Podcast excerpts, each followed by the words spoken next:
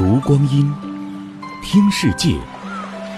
二零一八声音日历，四月二十九日，农历三月十四。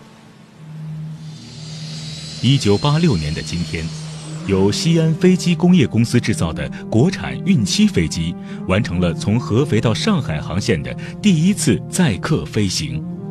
从这天起。我国民航客运全部使用外国飞机的历史结束了。现任国产大飞机 C 九幺九的总设计师吴光辉说：“上世纪流传过这么一段话：出口八亿件衬衫才能换回一架空客的飞机，出口十亿双袜子才能换回一架波音的飞机。”建国初期，朱总理出访是租用的外国飞机，到国外去，人家外国人说我们是没有翅膀的雄鹰。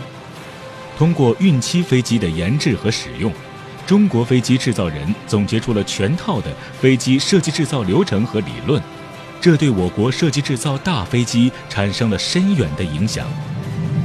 已经开始快速的滑行，高速的滑行，前轮已经抬抬起来，后轮已经抬起来了。我们的 C 九幺九已经翱翔蓝天。去年五月五号，国产大飞机 C 九幺九首飞成功，中国人的大飞机梦终于实现。